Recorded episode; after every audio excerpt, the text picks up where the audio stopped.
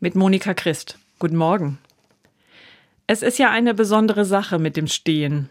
Im Unterschied zum Sitzen oder zum Liegen etwa. Wir stehen auf, wenn wir jemanden begrüßen, stehen für jemanden auf, um ihn oder sie zu würdigen und um ihm auf Augenhöhe zu begegnen. Der Körper ist beim Stehen freier, offener, größer.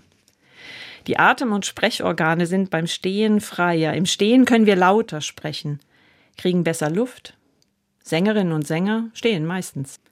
Steht auf, rufen Fußballfans im Stadion. Und auch Menschen, die andere zum Widerstand aufrufen.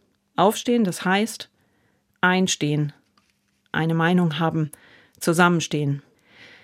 Steh auf, sagt ein Engel in der Bibel zu Elia.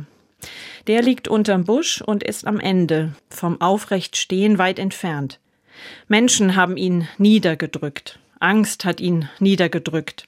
Der Engel sagt zwar, steh auf, aber er macht kein Steh-auf-Männchen aus ihm. Sie wissen schon, eins von diesen Spielzeugen mit dem Glöckchen im Bauch, die immer wieder sofort in eine aufrechte Position kommen, ganz automatisch, weil sie so konstruiert sind.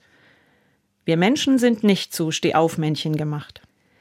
Mit seinem Steh-auf erinnert der Engel Elia an seine Kraft, ans Singen, daran, dass er etwas zu sagen hat, und zu geben.